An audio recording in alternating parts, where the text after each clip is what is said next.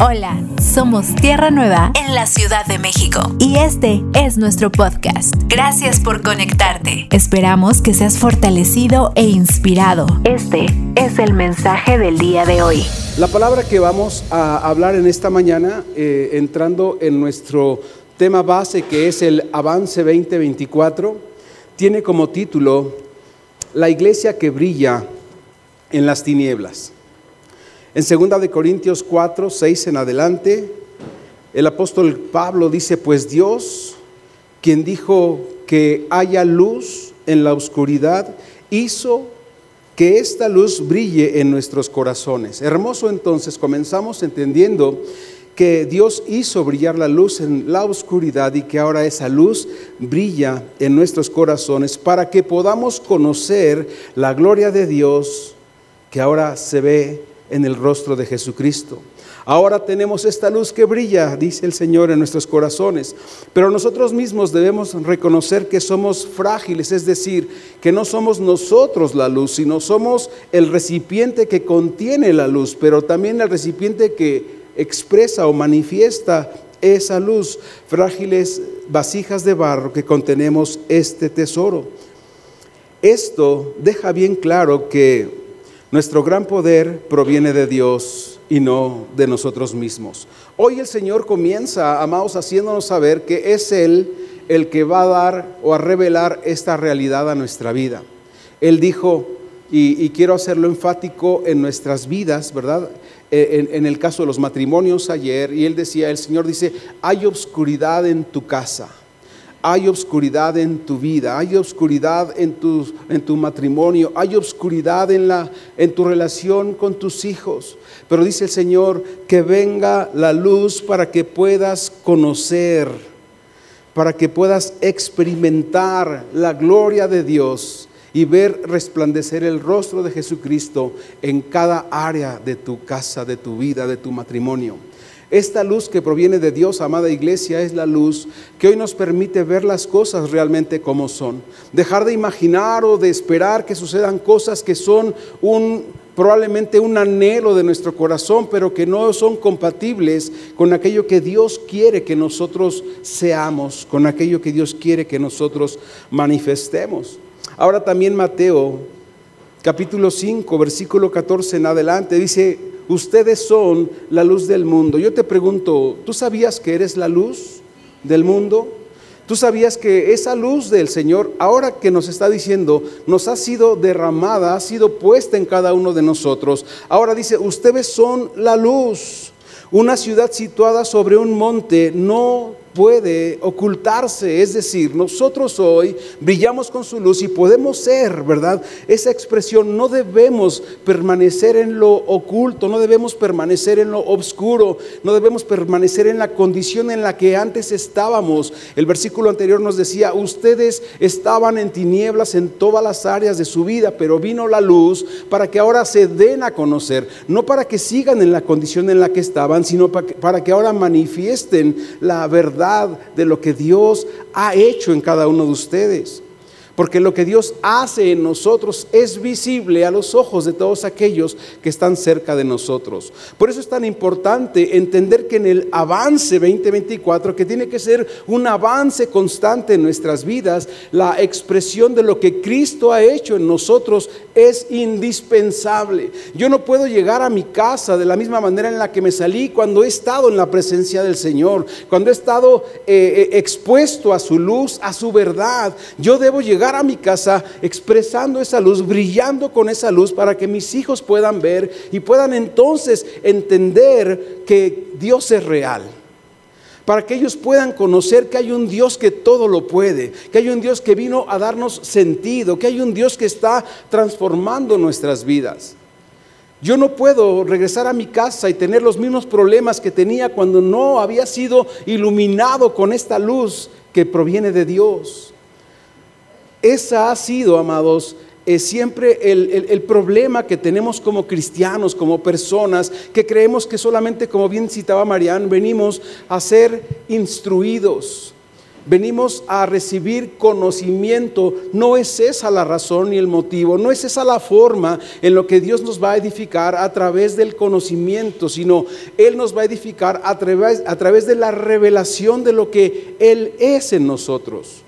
Conocer su poder, conocer su grandeza. Y dice entonces, cuando ustedes entienden esto, no lo podrán ocultar. ¿Qué significa esto? Que se hará visible.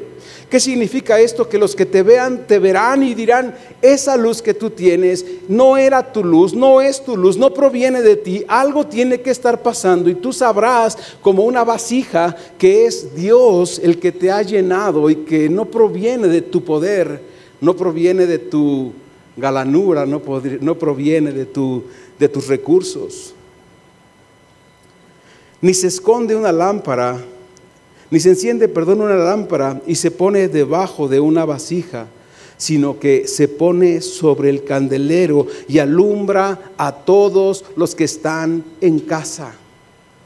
Wow, entonces decimos, Señor, somos luz y debemos hacernos visibles.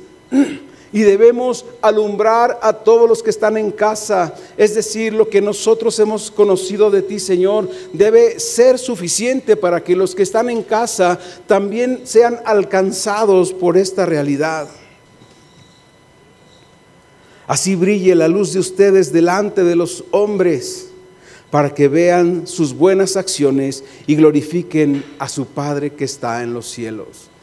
Wow, entonces estas buenas acciones, este brillar, ¿verdad? Es para que el Padre sea glorificado. Yo te pregunto, ¿tú quieres en algún área que el Padre sea glorificado por lo que tú eres, por lo que tú haces?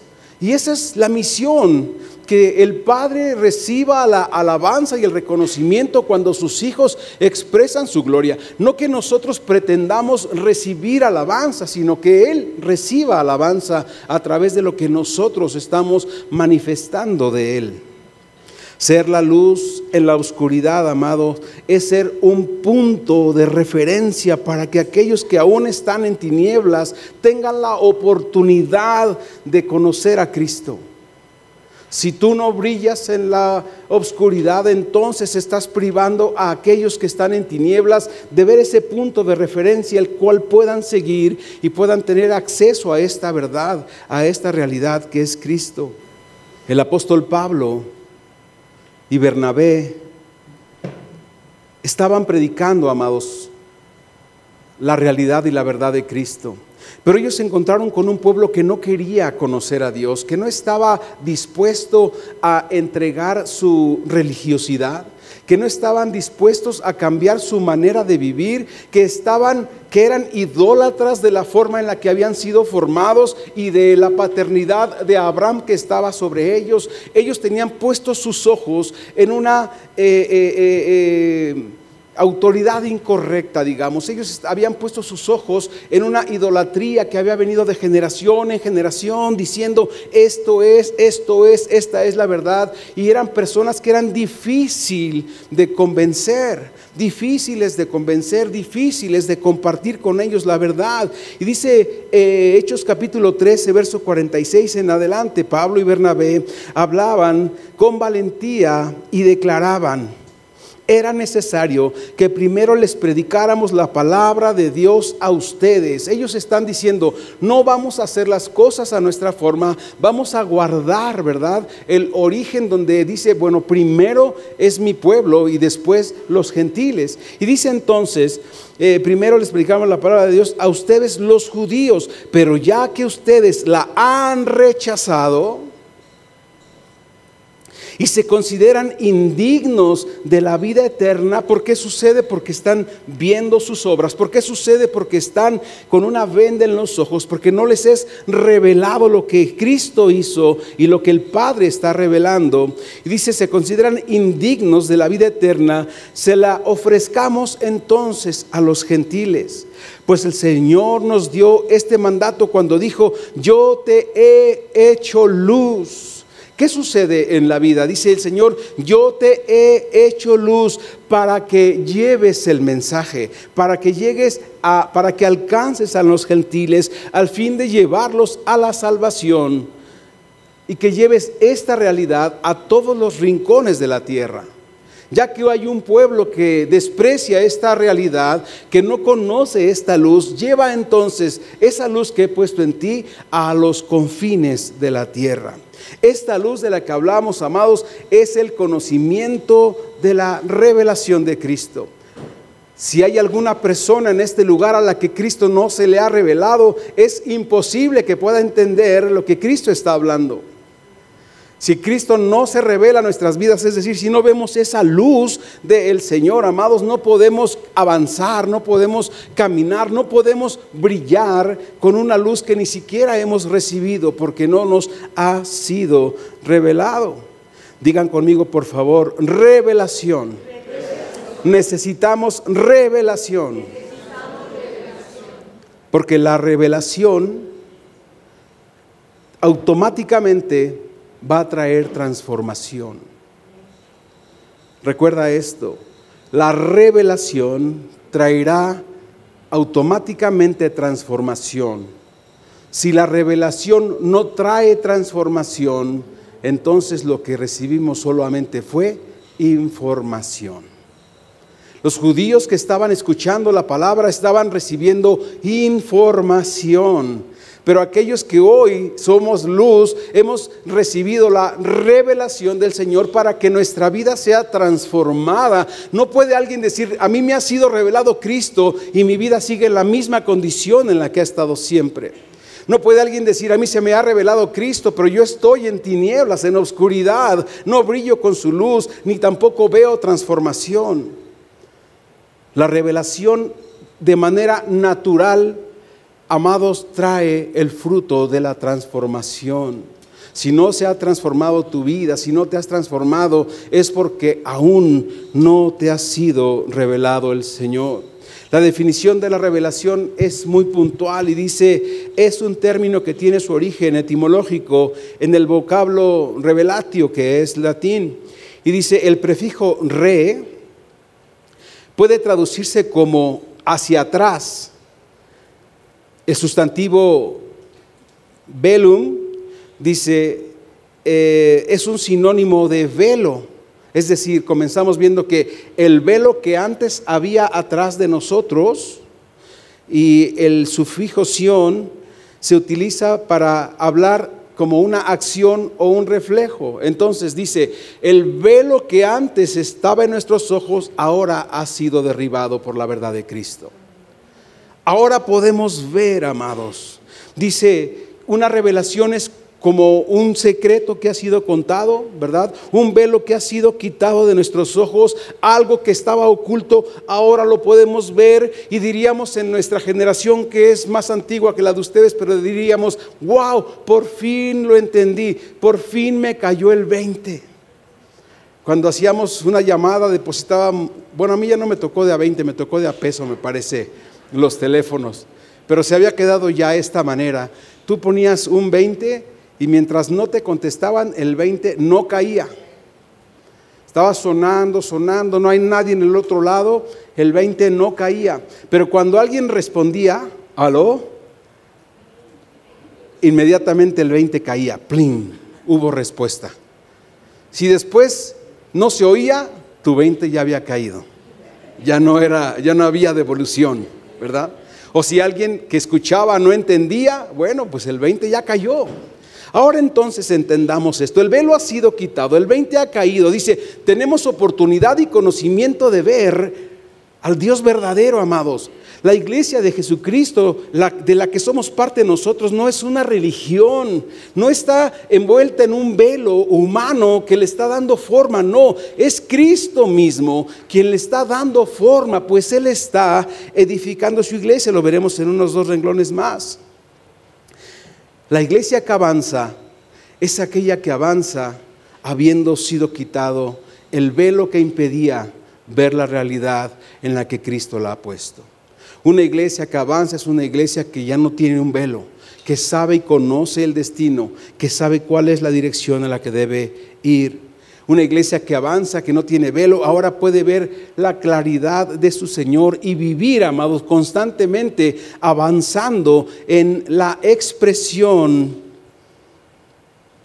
y conocimiento del Hijo de Dios. En Mateo 16, 13 en adelante dice, cuando Jesús llegó a la región de Cesarea de Filipo, les preguntó a sus discípulos, ¿quién dice la gente que es el Hijo del Hombre? Verso 14 dice, bueno, contestaron algunos diciendo, Juan el Bautista. ¿Por qué alguien diría, tú eres Juan el Bautista?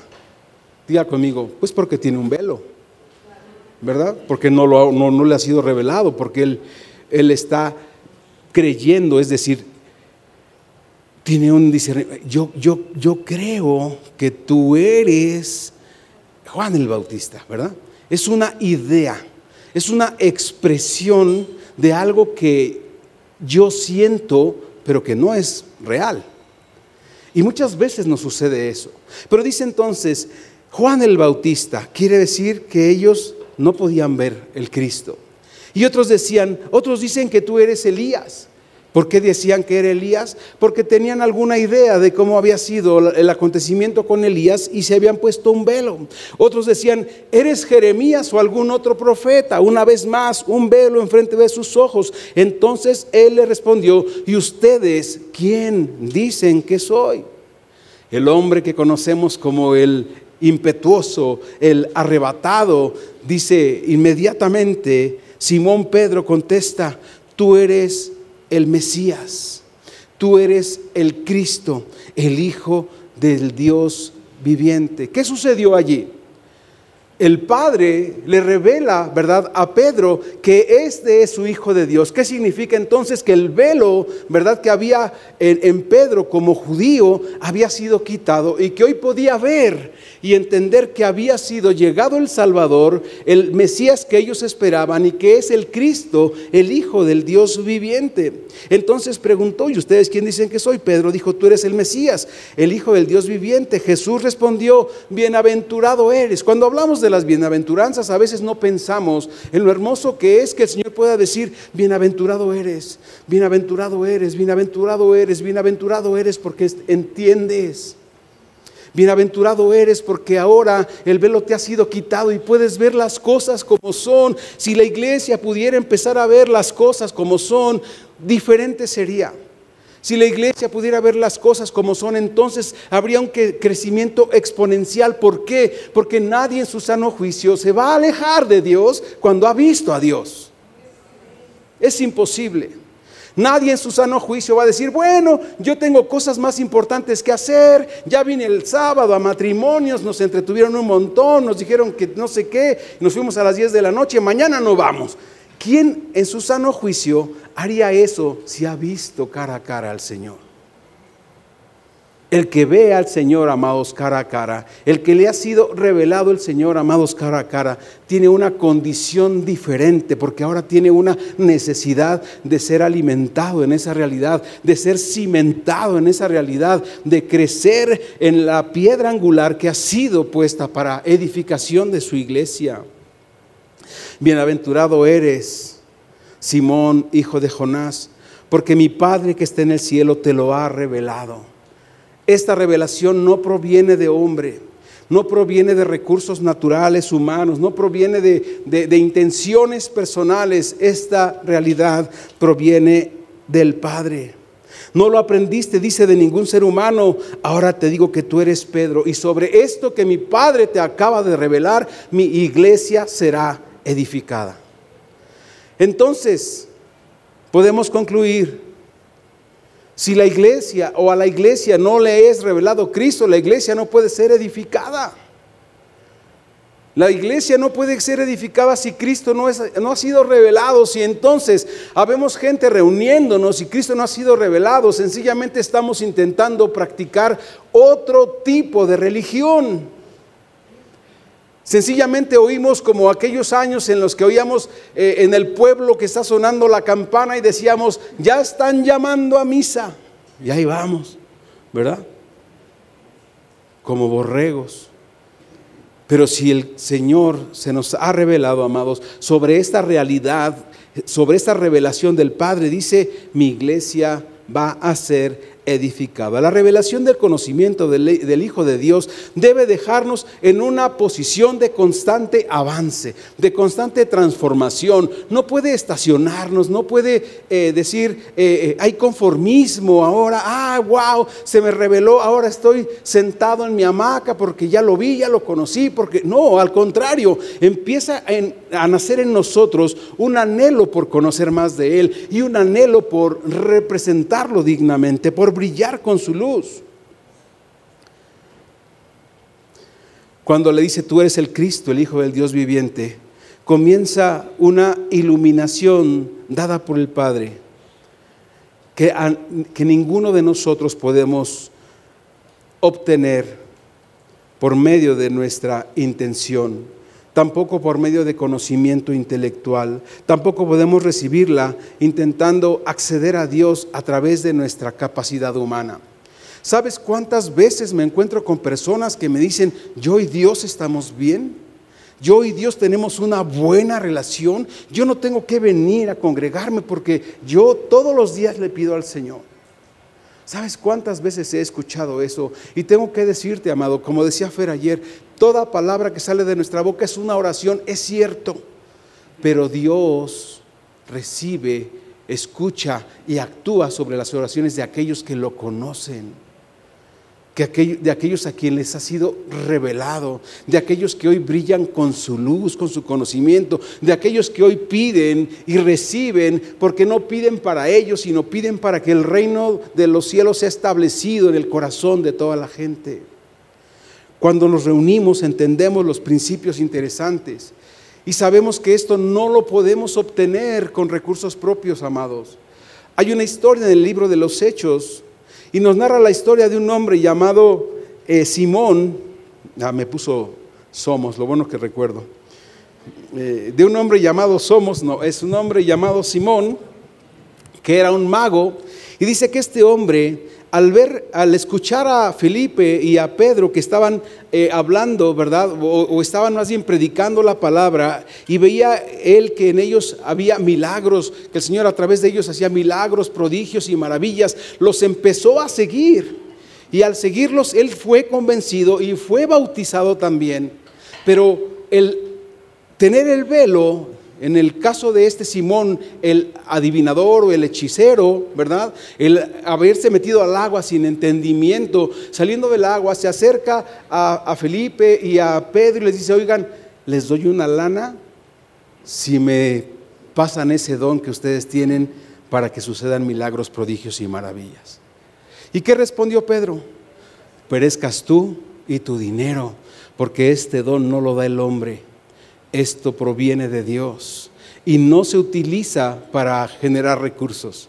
Porque este hombre dijo, wow, denme ese poder, lo compro porque yo quiero ganar dinero haciendo esto, porque quiero ganar seguidores haciendo esto. ¿Cuántas personas ves hoy en las redes intentando ganar seguidores haciendo no sé cuántas cosas para generar recursos? Lo digo con temor y temblor, pero un pastor cercano hace algunas semanas nos decía, entren, entren, vean, porque estoy llegando a la cantidad para empezar a monetizar. Está bien, pero nuestras intenciones nunca, nunca pueden ser cambiadas. Es Dios primero, Dios después y solo Dios. Todo lo que venga por añadidura y que provenga de Dios está bien pero nuestras intenciones no pueden empezar a cambiar. Yo veo, amados, pastores eh, eh, y bueno, influencers que, hacen hasta lo que no te imagines para tener seguidores. Y esta verdad le dice, no proviene porque tú lo promuevas, porque tú lo quieras. Esto es, proviene de Dios y sucede cuando Dios se ha revelado a tu vida. Pedro recibe entonces revelación y él se atreve a confesar diciendo, tú eres el Cristo, el Hijo del Dios viviente. El Señor le llama bienaventurado y dice, qué bueno que puedes pudiste ver lo que mi Padre te está revelando. Por tanto, ahora, a partir de tú eres el Cristo, nosotros debemos edificar nuestra vida, porque dice, esta revelación de Cristo va a traer una reforma a nuestras vidas y va a servir para que Él edifique su iglesia, porque dice el Señor, en esta verdad yo edificaré mi iglesia mi iglesia, perdón, y las puertas de la muerte no podrán conquistarla. No sé si tú alguna vez has dimensionado que tú ya no vas a morir, que una cosa es dejar tu cuerpo aquí en la tierra, pero que tú ya vives, como también decía Mariam, en la eternidad. Tú debes empezar a disfrutar lo que Dios ya hizo en ti, amado, y vivir en esa realidad. Nosotros ya somos material eterno que sirve a Dios. El cuerpo se va a quedar y está bien y, debemos verlo como una semilla que se sembrará para que otros, a través de lo que nosotros hicimos y dimos a conocer del Señor, puedan nacer y crecer y dar fruto al ciento por uno por lo que han conocido. Nuestro conocimiento de Cristo afecta de manera contundente nuestra manera de vivir. No somos los mismos que éramos antes. La revelación que tenemos del Señor Jesucristo dictará ahora el avance que tenemos como cuerpo, como iglesia, como congregación y, y, se hará visible, amados, a todas las generaciones. Porque a través de nosotros, de lo que Dios ha hecho en nosotros, se conocerá que Cristo es el centro, que Cristo es el universo, que Cristo es nuestra geografía, que Cristo lo llena todo en todo. Qué complicado es predicar que Cristo lo llena todo en todo si no ha logrado llenar el hueco que había en mi corazón. Qué complicado es decir soy cristiano y andar eh, fuera, ¿verdad?, de los lineamientos que como hijos debemos manifestar hoy con la identidad que tenemos. Qué complicado es decir yo estoy pleno en Cristo, pero en realidad es un dicho. Somos muy fáciles para aprender dichos. Muy fácil para aprendernos versículos. Hay gente que tiene una memoria maravillosa. Yo he visto cursos que algunas veces me quiero meter que te dice, puedes leer un libro en 15 minutos. Yo digo, wow. Y además lo vas a comprender al 100%. Yo digo, yo quiero, yo quiero. Pero a veces las cosas tienen que ser paso a paso, paso a paso. Ir sabiendo, ir dando pasos firmes, pasos seguros, donde Él sea manifestado, donde nosotros seamos la expresión de que Él lo ha llenado todo en nosotros. Esta revelación de que Él es el Cristo, amado, debe moldear nuestra manera de vivir y hacernos ahora ser como iglesia la expresión de su reino aquí en la tierra. Esta revelación de Cristo también nos habla acerca de la centralidad, es decir, que todo está en Él. Y es necesario que hoy la iglesia entienda para que sepa que tiene los recursos necesarios para caminar y, establecer esta verdad. No puede haber fidelidad al diseño de Dios si Cristo no ha sido revelado. Porque si Cristo no es revelado, sucede que intentamos ser fieles a nuestra manera. Intentamos eh, ser fieles a la idea lejana o errónea del diseño que nosotros creemos conocer. Pero cuando Cristo es revelado, el velo es quitado y podemos ver las cosas tal y como, como son. La revelación de Cristo debe alterar la relación que tenemos con nuestros hijos la relación que tenemos como marido y mujer. La relación de Cristo, amados, nos hace vivir una nueva realidad, ser, entender que somos una nueva creación, que hay una nueva vida en nosotros, que somos participantes de una nueva naturaleza y que hoy somos también eh, eh, los que anunciamos el nuevo pacto del Señor. Que podemos ver más claro a Cristo, que podemos entender que la iglesia y Cristo no son diferentes, sino que son uno mismo, pero que es Cristo el que revela la realidad de la iglesia. Es Cristo, amados, quien pone las cosas en orden. Es Cristo a quien nosotros debemos conocer para poder seguir y crear aquello que Él espera de nosotros. Por eso el Señor dijo, avancen Veíamos la semana pasada, eh, el hermano Jaime nos decía, dile a mi pueblo que avance, dile a mi pueblo que no se quede quieto, que no esté estático, dile a mi pueblo que ya ha recibido todo, dile a mi pueblo que está mi plenitud en él, que no tenga temor, que se atreva, ¿verdad?, a separar las aguas, que se atreva a dar el paso de fe. Y muchas veces hemos oído esta realidad. Pero el Señor nos dice, avance y nosotros dudamos. Y si dudamos, entonces nos quedamos pasmados y es probable que algunos de nosotros nos estemos convirtiendo en estatuas de sal que no podamos ni siquiera hablar, no solo caminar, sino hablar con la verdad. Por eso el Señor nos dice en Mateo 19, 20, dice, id y haced discípulos a todas las naciones, esto es, marchen. En Filipenses 3, 13 dice, extendiéndonos hacia lo que está delante y olvidándonos de todo aquello que está atrás, avance, dice el Señor. Hebreos 6.1, dejando ya los rudimentos acerca de la doctrina de Cristo, proseguimos a la meta, al premio del supremo llamamiento. Avance, Efesios 4 dice también, hasta que todos lleguemos a la unidad de la fe. Segunda de Timoteo 4 dice, predica esta palabra, insta a tiempo y a destiempo, y esto es avance. Primera de Corintios 9 dice, no sabéis que los que corren en el estadio, todos a la verdad corren para una sola meta, para ganar el premio y el premio es esta vida, amados, que hoy tú y yo por gracia hemos recibido. Pero la, el premio de la vida es coronar a Cristo en nuestros corazones que Él reine en nuestros corazones. Este correr en nuestras vidas se conoce como avance, es conocer y dar a conocer al Señor. Entendamos que el avance significará conocemos al Señor y damos a conocer al Señor.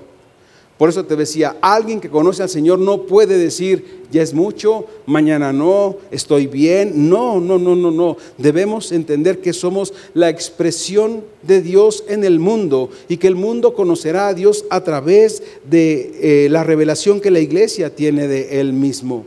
La expresión de una iglesia que avanza, amado, es la de expresar al Cristo que le ha sido revelado. Si no sucede esto, estamos conformándonos con practicar una religiosidad. Si no se revela, y, seguramente hay muchas cabezas que hoy están pensando, ¿y cómo sucede esto?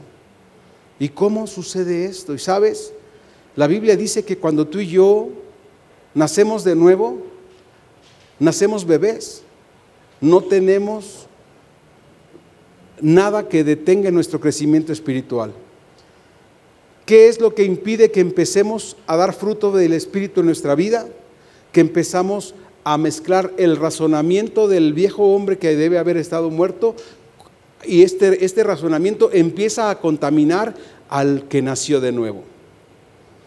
Cuando tú empieces a entender que el razonamiento con el que tú juzgas las cosas no es el mismo razonamiento con el que Dios las juzga, y cuando tú entiendas que naciste de nuevo y que ahora el razonamiento del viejo hombre ya no debe seguir juzgando tu vida, y deseches todo ese conocimiento como lo hizo Pablo, amados, como modelo, entonces vamos a tener esta oportunidad de oír la voz del Señor y de caminar en su realidad y Cristo será revelado en nosotros. La iglesia avanza, amados, cuando colabora con la realidad celestial del cielo aquí en la tierra. La iglesia avanza cuando hace visible, ¿verdad? El reino del Señor aquí en la tierra. Mateo 6:10 dice, venga tu reino.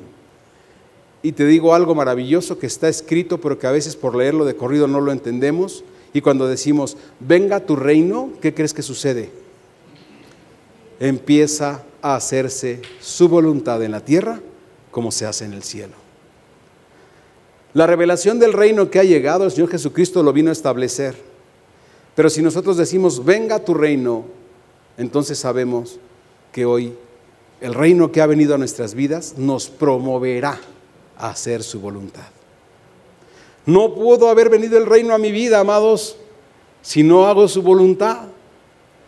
Es otra cosa que a veces decimos, no, ya vino el reino. ¿Estás haciendo la voluntad de Dios? No, entonces no ha venido el reino. La voluntad de Dios que es buena, agradable y perfecta, amados, es que Cristo se ha formado en nuestros corazones. No pienses otras cosas. No es que la voluntad de Dios es que, que yo deje mis amigos, que deje la cerveza, que no, no, no, no. Esa no es la voluntad de Dios. La voluntad de Dios es que Cristo se ha formado en nuestros corazones. Y una vez que Cristo está siendo formado en nuestros corazones, conoceremos la libertad que Cristo trae a nuestras vidas y por decisión natural dejaremos todo aquello que a Él no le agrada. Estamos haciendo la voluntad de Dios. Venga a tu reino y hágase tu voluntad. El Señor Jesucristo estableció el reino y la iglesia avanza cuando sabe lo que implica pertenecer a este reino en el cual sabe también que está completa, que no le falta nada y tiene todos los recursos del reino para cumplir la asignación en la tierra que Dios le dio. Porque algunos dicen, bueno, Dios nos asigna como iglesia aquí en la tierra, pero no tenemos recursos, por eso andamos en tinieblas. No, Dios nos dio en su Hijo todo para poder ser su expresión aquí en la tierra. Es la iglesia por medio de la misión la que ahora, amados, ayuda a quitar el velo. Por eso es bueno congregarse. Por eso dice el apóstol, eh, el escritor de los Hebreos, no dejen de congregarse, porque el velo se les quitará congregándose. Porque cuando leo yo solo, interpreto yo solo en mi casa, y en lugar de quitarme el velo, me lo pongo más grueso. ¿Por qué? Porque yo le estoy dando mi interpretación a las cosas. Porque yo estoy solo y no puedo eh, eh, ser eh, edificado, ¿verdad?, en la piedra angular porque sigo siendo yo el centro. Porque cuando decido hacerlo sin Dios, no puedo conocer a Dios. La iglesia es el medio, amados. la iglesia, por medio de la iglesia y su misión, es que el velo nos ha sido quitado, es decir, es revelado Cristo, es revelado el reino de Dios para hacer su voluntad tanto en el cielo como en la tierra. Ahora la pregunta es, ¿cuándo debe suceder esto? Y hace algunos eh, sexenios atrás, me parece que ya tres sexenios atrás, estaba Vicente Fox, ¿sí? Hace 18 años, ¿verdad? Porque fue Fox, Calderón, Peña Nieto, y el de ahora, ¿cómo se llama? Ah, sí. Este, este, este. Bueno, algo que me gustó de cuando hubo esa controversia con Fox, sencillamente dijo, ¿cuándo? Hoy. Hoy. ¿Cuándo debemos nosotros empezar a revelar esta realidad? Hoy. ¿Cuándo debemos nosotros empezar a vivir esta realidad? hoy. ¿Cuándo debemos nosotros asumir que tenemos este compromiso y esta misión de parte de Dios? Hoy. Y ya no sigamos siendo la iglesia que dice, si Dios quiere que se haga, Dios ya quiso. ¿Qué mayor eh, prueba necesitamos de que Dios ya quiso que envió a su Hijo unigénito? Señor, tú hazlo, yo no puedo. Y el Señor te dice, tienes mi espíritu en ti tienes la vida en ti, tienes al Cristo revelado, tienes el conocimiento de mi amor, de mi plan, de mi propósito, entonces ahora puedes hacer aquello que yo te he mandado hacer. Y le voy a hacer un poco como le hizo Fer ayer, pasó un montón de páginas que le faltaban, ¿verdad? Para ya poder concluir. Y, y de verdad que falta, pero quiero irme a algo que se me hace interesante. La iglesia primitiva, amados, es decir, la primera iglesia que existe, la que empieza a formarse ahora con los apóstoles, esta iglesia era una iglesia que el camino le era más sencillo. Y te preguntarás, bueno, es que en aquellos tiempos no había internet, no había tanta variedad de tequilas, no había tantos antros abiertos, no había tantas drogas como hay ahora, ¿verdad? No, no es por eso. A la iglesia primaria o primitiva, como se le conoce, las cosas le fueron más sencillas. ¿Por qué? Porque dice Hechos 15, 28, porque ha parecido bien al Espíritu Santo y a nosotros. Entonces, fíjate el principio. Ha parecido bien primero a quién? A Dios, ¿verdad? A su Espíritu Santo. Y después a nosotros ha parecido bien al Espíritu Santo y a nosotros no imponerles ninguna carga más que estas cosas que son necesarias. Tener como prioridad lo que el Espíritu Santo está hablando a nuestras vidas, amados, nos hará la vida más simple, pues dice el libro de los Efesios, andad en el Espíritu y no satisfagáis las obras de la carne, o lo traemos al principio. Era Gálatas, ¿verdad? Perdón, creo que sí es Gálatas 5, ¿va? Anden, esa es la instrucción, anden en el Espíritu y así no, satisfacerán las obras de la carne. Los apóstoles dicen, le pareció bien al Espíritu Santo, nosotros andamos en el Espíritu Santo. Y si le parece bien al Espíritu Santo, ¿quiénes somos nosotros para oponernos? A nosotros también nos parece bien lo que el Espíritu Santo hace y entonces esa es la condición de nuestra vida. Actuamos en esta realidad. La iglesia primitiva, amados, pudo caminar en una realidad visible. Supo exactamente qué hacer porque era guiada por el Espíritu Santo.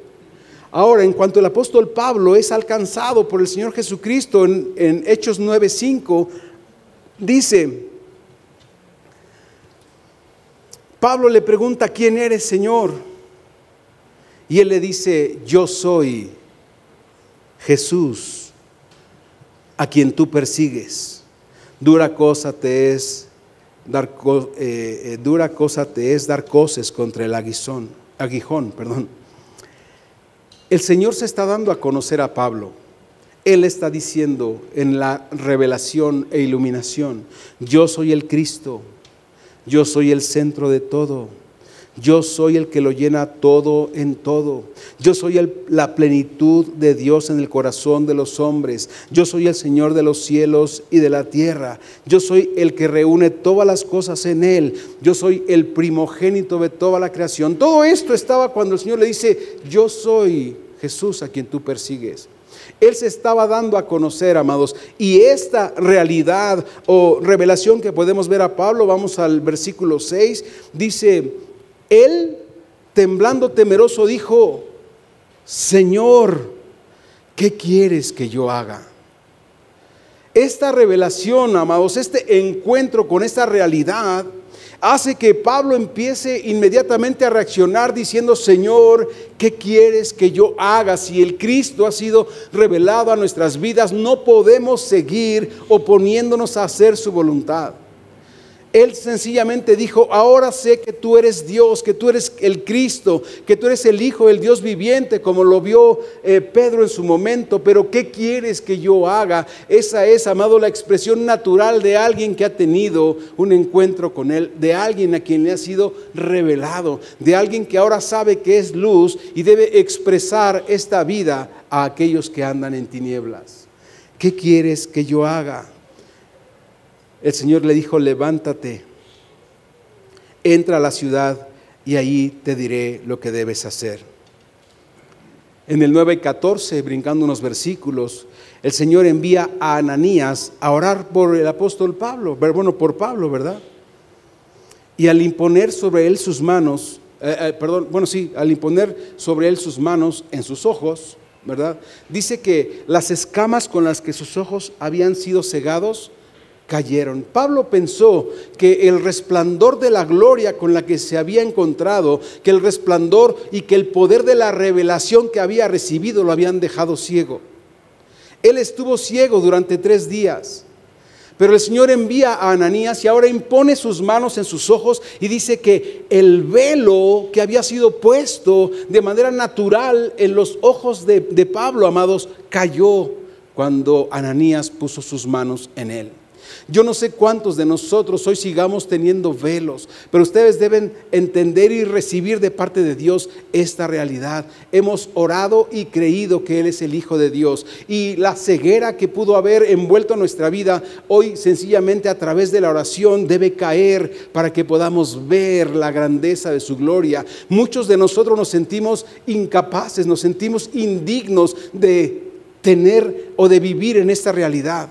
Muchos de nosotros seguimos pensando, no, como yo, si solamente dale una eh, vuelta, una pasada, dice alguien ahí, abuelo de pájaro, para que veas cómo era la vida de Pablo.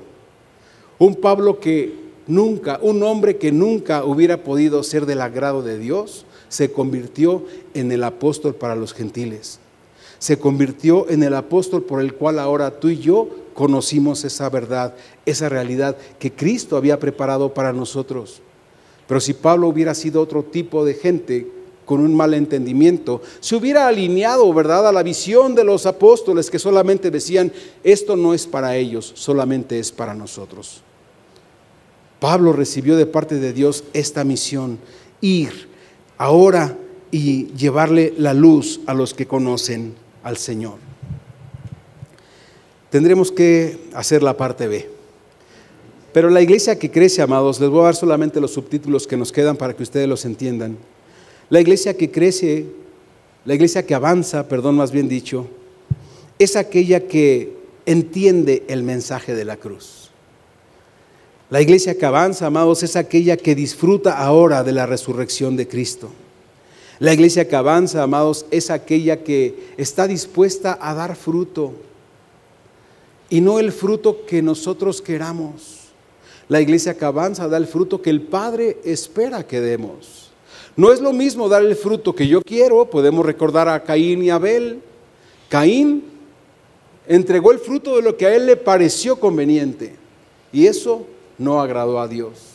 Pero Abel entregó el fruto que el Padre esperaba y esto le hizo ser llamado como un hombre que agradó a Dios, como un hombre que tuvo el, el, gozo de poder servir, predicar y enseñar las verdades que Dios le había revelado.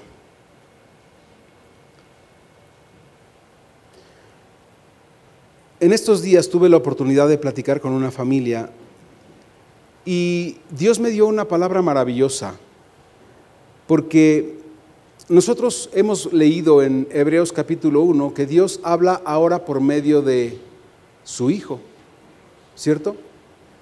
Y recordaba que su Hijo siempre dijo, yo soy uno con el Padre, el Padre y yo uno somos. Yo no soy independiente, es decir, no actúo por mi cuenta. Todo lo que yo hago lo hago porque mi padre me lo dijo. Y cuando estaba hablando con ellos, el Señor me daba la palabra y me dice, ¿acaso no son ustedes mi hijo? Yo estoy esperando el fruto del hijo en ustedes, porque ustedes están en el hijo y son el hijo para mí. Nosotros entonces, iglesia amada, tenemos que entender que la iglesia es el cuerpo de Cristo que Él es la cabeza, que Él es el único pensamiento gobernante en nuestras vidas. De manera maravillosa he tenido, hoy en la mañana trataba de recordar, pero no quiero sonar presuntuoso, tuve la oportunidad de viajar aproximadamente a 12 naciones hace algunos años. Y yo llegaba a mi casa y le decía a mi esposa, no lo vas a creer.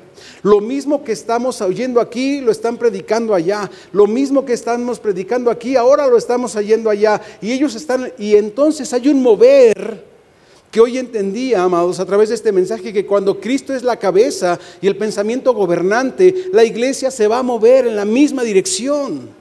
La iglesia de Cristo, la que le ha sido revelado, va a caminar en la misma dirección a la que Cristo está haciendo que caminemos en todas las iglesias del mundo. Las iglesias que vayan en un sentido contrario, entonces son estas iglesias que han preferido la religiosidad a la revelación, que se han conformado con el conocimiento intelectual de lo que dice la Escritura, de lo que supone ser Cristo, pero no ha podido ser una expresión constante en sus vidas. Tú eres hijo y Dios espera de ti el fruto del hijo. Dios espera de ti fruto de obediencia, de honra, de diligencia, de entendimiento, de conocimiento. A veces estamos, yo quiero dar fruto, ¿y cuál será el fruto? ¿Y cómo va a ser el fruto? Y me voy a esforzar en dar fruto. El Hijo es nuestro modelo de referencia. Y el Hijo dijo, yo no abro mi boca si mi Padre no dice lo que tenga que decir. Ponte de pie, vamos a concluir. Nos faltaron algunos puntos interesantes, pero creo que en general podemos resumir.